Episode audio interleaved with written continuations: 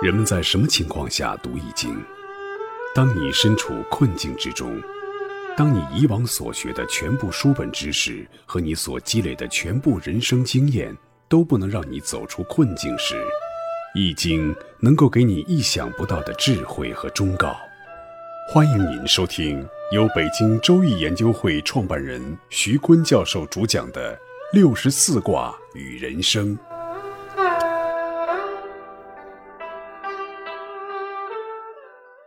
亲爱的听众朋友，大家好，我是北京周易研究会创办人徐坤。今天我带您走进周易殿堂，主讲六十四卦与人生。听众朋友们，大家好，我是林雪。今天我们讲翠卦，翠就是兵卒的卒，上面加个草字头，翠吉翠翠会，它是汇集的意思。翠卦的卦画呢是对上坤下，对为泽，其性月。坤为地，地为顺，这个画面呢，就是地上有水积水成泽，并且欢悦的、顺从的形成的水泽，水积积在地上成沼成泽的样子。我们来看一下翠卦对应的推背图，它对应着推背图的最后一项第六十项，图中画的就是李淳风和袁天罡一起推算大唐的国运。由于李淳风推演入神，一发不可收拾。结果推算到了唐以后中国两千多年的命运，在一边的袁天罡呢，被他这一举动惊出了一身汗来，怕他泄露天机，就急忙推他的背，说：“万万千千说不尽，就到这儿吧，别再推了。”这一项的图画画的就是袁天罡推李淳风的这个动作。谶曰：一阴一阳，无终无始，终者日终，始者自始。宋曰：茫茫天数此中求，世道兴衰不自由。万万千千说不尽，不如推背去归林。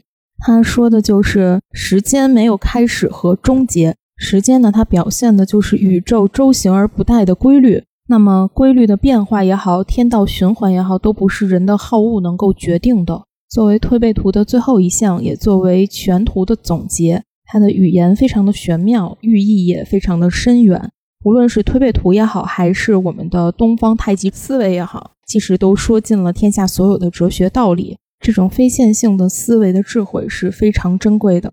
那在翠卦的卦画中，阴爻有四，阳爻有二，九五和六二有中正对应，所以我们说的欢悦的、顺从的汇集成泽，是从六二和九五这两个中正对应，可以欢悦的顺从。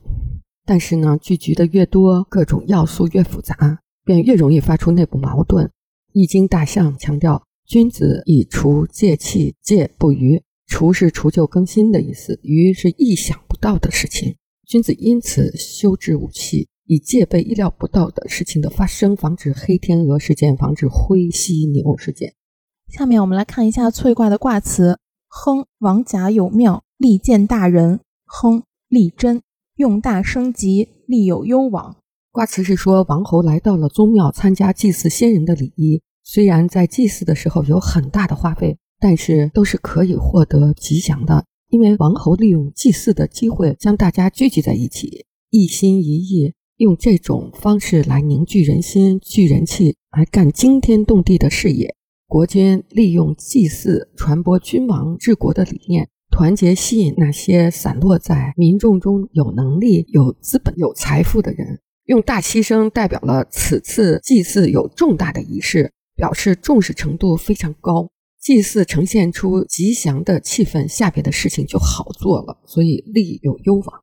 我们再来看翠卦的爻辞，初六爻辞：有福不终，乃乱乃脆。若好，一卧为笑，勿续，往无咎。参加聚会的人都有同样的信念，但是这种信念不能坚持到底，相互之间不免产生了疑惑。导致有始无终，其中必然有一些人要分化出去。聚集者的思想很混乱，治乱而忘聚。初六，小人物在聚会时大胆的争鸣，这样反被上位的九四也是初六的阴爻发现，并且提拔重用，或者上下阴合可成大事。六二爻辞：引吉无咎，福乃利用月。引吉的引是互相牵引便是吉，用小樟树而不是用大牛大牲口来做祭祀的物件。说明祭祀的形式是简单的，但是如果内心很诚信，祭祀的形式简单，也是可以采用的。六二的爻位中正当位，如果你打卦打的是这个爻辞，那是吉祥的。六三爻辞是翠如皆如，无忧虑，无往就，小吝。翠如是指相聚的样子，相聚呢还叹息。六三不中不正不当位，在一起呢只有叹息。九四爻辞大吉无咎。大吉无咎是说九四进九五君王位，下面又有一群追随者。九四上有君王，下有群众基础，所以大吉无咎，只是位不当。阳爻处于偶数位，偶数位就是阴爻的位置。翠卦呢，只有九四和九五两个阳爻是居阴爻的阳刚之爻，九五当位得正是翠卦的主爻，九四则处在翠卦的不当之位。无尊位得重金，所以九四爻是一步险棋。九五爻辞：翠有位无咎，匪服袁永贞毁亡。九五阳爻阳位得正，又在君位，像一个德才兼备的君主。九五在聚会聚众之中是有地位的，无过失，但不能得到完全的信任，主要是因为九四九四在传达九五的政令的时候夹带了他的私货。使得九五的思想未能成为聚会者完全的信念，亦或呢是九五的水平太低了，九四的水平高。那九四水平高但不在位，九五呢水平低但在位，所以九五一说他的理想信念呢有点德不配位，让人不信服。那九五这个位置啊，不能做到没有过失就完了。这个位置没有过失是不能得到完全的信任，也不能够完成治理天下的任务的。还要以德来感化万民，才不会发生令人怨忧的事儿。所以九五必须以至善的作为永久的、坚贞的感化众人，消除众人心头之怨之恨。上六爻辞：积资涕遗，无咎。这个画面呢，就是非常悲哀，悲哀到什么程度呢？一边流着眼泪，一边流着鼻涕的样子，叹息着，流泪流涕。但是没有过错。上六阴爻阴位至柔无位，软弱且凄凉孤独。但是上六又称阳刚九五的上位，内无阴缘，乘在九五之上，让九五很不快，自己很尴尬。这是一种出于上位而不安的形象。到了这一步，知道流着鼻涕眼泪叹息，那你早干嘛来着？处上孤立，远近无助，微莫甚焉。若能知危知至，惧祸之深。忧病之甚，哪至于哭泣呀？所以有钱难买早知道。翠卦呢，主要是讲翠聚聚众，众人在一起，人各有志，于是就容易发生意外，是君王统摄不了的。这种意外呢，我们叫做黑天鹅、灰犀牛。那正好呢，《易经》整个的世界观和方法论体系都是有效的去预测黑天鹅事件、防范灰犀牛出现的这样一种思维和方法论体系。在我们的讲座里呢，不断的重复，在比较文化的高度上，中国的易经和西方的牛顿的科学有什么不同？那我们是在两幅世界画面里来解说、对比、来分析它的不同的。有两幅世界画面，一幅呢就是简单的世界画面，这个世界画面是牛顿力学语言框架下的，是具有线性因果、用还原的方法找必然的本质的规律的一个清晰的世界画面。那这个画面呢？它是经典的存在在大学的课堂上、书本里、实验室里。当我们走出大学校门的时候，我们会发现这个世界不是这样的。能够清晰解析的、简单的、有规律性的这种现象呢，只占我们走出大学校门和实验室丰富的复杂性的世界画面的凤毛麟角。那大部分是没有因果关系、没有线性的还原，也找不出它的前因后果的这种复杂的堆积的这种现象。那这个复杂的世界画面呢？我们祖先的易经用仿生描摹的方法，用有效的节点体系来掐取认识对象，这是一个共识性的认识方法。共识性的认识方法的节点体系呢，我们现在可以清晰的描述的是十五种，大部分都已经失传了。这十五种呢，奇门遁甲用一百零八个节点来仿生描摹复杂的巨系统。我们讲过四柱八字和紫微。紫薇用一百四十八个节点，八字用十个节点来描述人的一生。那六爻梅花易术类呢？它是用六十四卦的卦画体系来描述黑天鹅偶发事件。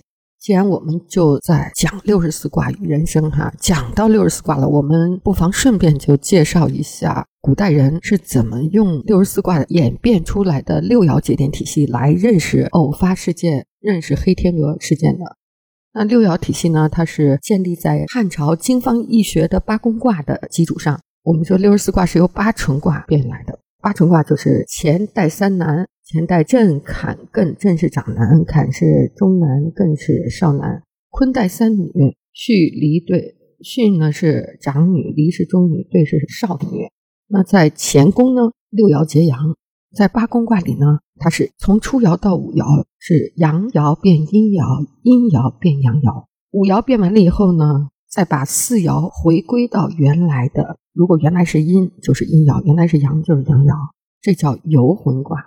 然后归魂卦呢，就是下卦整个再变回。我们把乾卦做一遍，大家就体会了啊。乾呢六爻结阳，然后初爻变成阴爻天风姤，刚讲过的姤卦。二爻变阴爻就是天山遁。三爻变阴爻就是天地痞，四爻变阴爻就是风地观，五爻变阴爻山地波。然后把四爻还原成原来是阳爻，我们就还原成阳爻，就是火地忌。归魂卦呢，就是把阳爻都变成阴爻的这个下卦啊，再还原成原来本宫的宫卦，就乾卦，还原成乾。那乾宫卦八纯卦，它有八个卦，这八个卦呢是乾天风姤、天山遁、天地痞、风地观、山地波。火地忌，火天大有。我们再把坤卦变一变。那坤卦是六爻结阴，一爻变阴变阳，地雷复；二爻变阴变阳是地泽临；三爻变阴变阳，地天泰；四爻变阴变阳是山天大壮；五爻阴变阳是泽天怪。然后把四爻再还原成原本宫的阴爻，叫水天虚。再把下卦，下卦都是阴变阳了哈。再把下卦三个爻变成本宫坤卦。就水地比，那坤宫卦呢？就是坤地雷复，地泽临，地天泰，山天大壮，泽天怪，水天虚，水地比。它的卦序就是这样。对，大家体会一下啊，它叫一世卦、二世卦、三世卦、四世卦，然后游魂卦、归魂卦，从一世到五世都是阴变阳，阳变阴，到六世卦就把四爻变回原来的本宫卦的爻，归魂卦就是把下卦变成本宫卦的卦。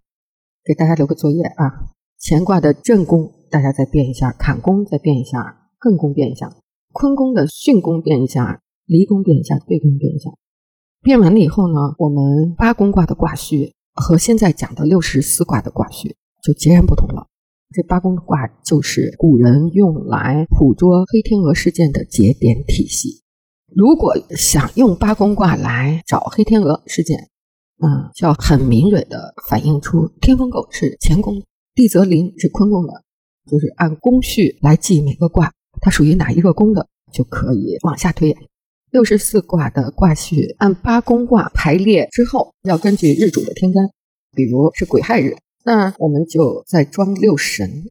装六神呢是甲乙日上爻、五爻、四爻、三爻、二爻、初爻。装卦的顺序啊，甲乙日是玄武、白虎、腾蛇、勾陈、朱雀、青龙；丙丁日从上爻到初爻是青龙、玄武、白虎、腾蛇、勾陈、朱雀；戊日从上爻到初爻是朱雀、青龙、玄武、白虎、腾蛇、勾陈；己日从上爻到初爻是勾陈、朱雀、青龙、玄武、白虎、腾蛇；庚辛日上爻是腾蛇，五爻勾陈，四爻朱雀，三爻青龙，二爻玄武，初爻白虎。壬癸日是从上爻往下数到初爻是白虎、腾蛇、勾陈、朱雀、青龙、玄武。按照日干呢，再把你打出来的这个卦呢，把六神装进去。如果是癸亥日呢，那我们说壬癸是白虎打头，上爻就是白虎，五爻是腾蛇，四爻是勾陈，三爻是朱雀，二爻是青龙，初爻是玄武。按照起卦的日主的天干装了六神之后，还有装地支。地支呢是八个纯卦，有八个装法。那乾带三男都是属阳的，所以呢，地支都是装的阳支，阳支呢就是奇数的地支。坤带三女呢是属阴的，地支呢都是偶数的地支，偶数属阴嘛。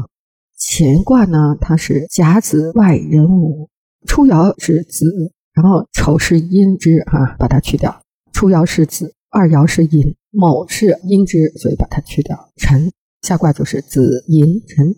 外卦是从午开始，未是阴支去掉，然后就是申，申完了酉，酉是阴支去掉，就是午申戌。那乾卦装好了，子寅辰午申戌。好，我们再举一个坤卦装地支的例子。坤卦的下卦呢是从未开始，上卦呢是从丑开始。所有阴卦都倒装，阳卦都顺装。未完了是巳，巳完了是卯。那上卦丑呢？丑完了是亥，亥完了是酉。那从初爻到上爻是未巳卯丑亥酉，这是坤卦装地支的规律。我们现在把八宫卦装地支的规律给大家总结一下。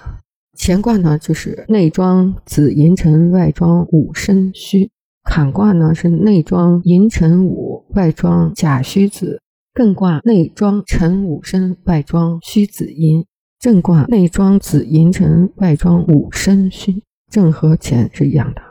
那阴卦呢是坤带三女，巽离兑。那阴卦是倒装，阳卦是顺装。巽卦呢，它下卦从丑开始，内卦是丑亥酉。外卦是未戌卯，离卦内卦是卯丑亥，外卦是酉未巳。坤卦呢，内装未巳卯，外装丑亥酉。坤卦和巽卦是一样，就像震卦和乾卦是一样。兑卦呢，内卦是巳卯丑，外卦是亥酉未。这地支就装完了。然后六神呢是按打卦的日主的天干为基础来装的。大家把八宫卦分别做一遍，这个复杂的古代的大数据的体系。你就掌握了，你又掌握了一种探索复杂性的方法。祝贺你！然后再看乾卦呢，它是属金。我们说五行呢它有自己的属性，乾卦呢带三男都是阳卦。乾属金，坎属水，艮属土，震属木。坤卦呢属土，带三女都是阴卦。坤属土，巽属木，离属火，兑属金。八字的食神跟这个庄六亲很像。金呢，比劫是兄弟，所以外卦是午申戌，那申就是兄弟，用申来比。那午是火，火克金就是官鬼，土生金，戌就是父母。金克木，寅是木就是财，金生水，我生者为子孙，就是食伤，就是子孙。那我们把乾卦装完了以后呢，下卦就是子寅辰，上卦又叫外卦，下卦又叫内卦。上卦外卦呢又是午申戌。然后从上爻到初爻，它的顺序就是父母、兄弟、官鬼、父母、财、子孙。然后我们就用癸亥日来起的卦。癸亥日装六神呢，是白虎、腾蛇、勾陈、朱雀、青龙、玄武，从上爻到下爻排好了。那装好了这个卦呢，整个捕捉黑天鹅的节点体系就完成了。然后用地支的刑冲克害、父母兄弟的节点体系来掐取你想描摹的事情，这个就是六爻的体系。我们又把这个体系呢叫做古代的大数据。今天我们介绍的用八宫卦来装卦这个六爻的预测体系，它就是我们古人来掐取复杂的事物、描摹未来的可能性的节点体系。你看古人多有智慧啊！那你学会了这个八宫卦的卦序以后，就又打开了一只智慧之眼啊，探索复杂性的慧眼。各位听众朋友。本期论题由北京周易研究会创办人徐坤教授亲自答疑。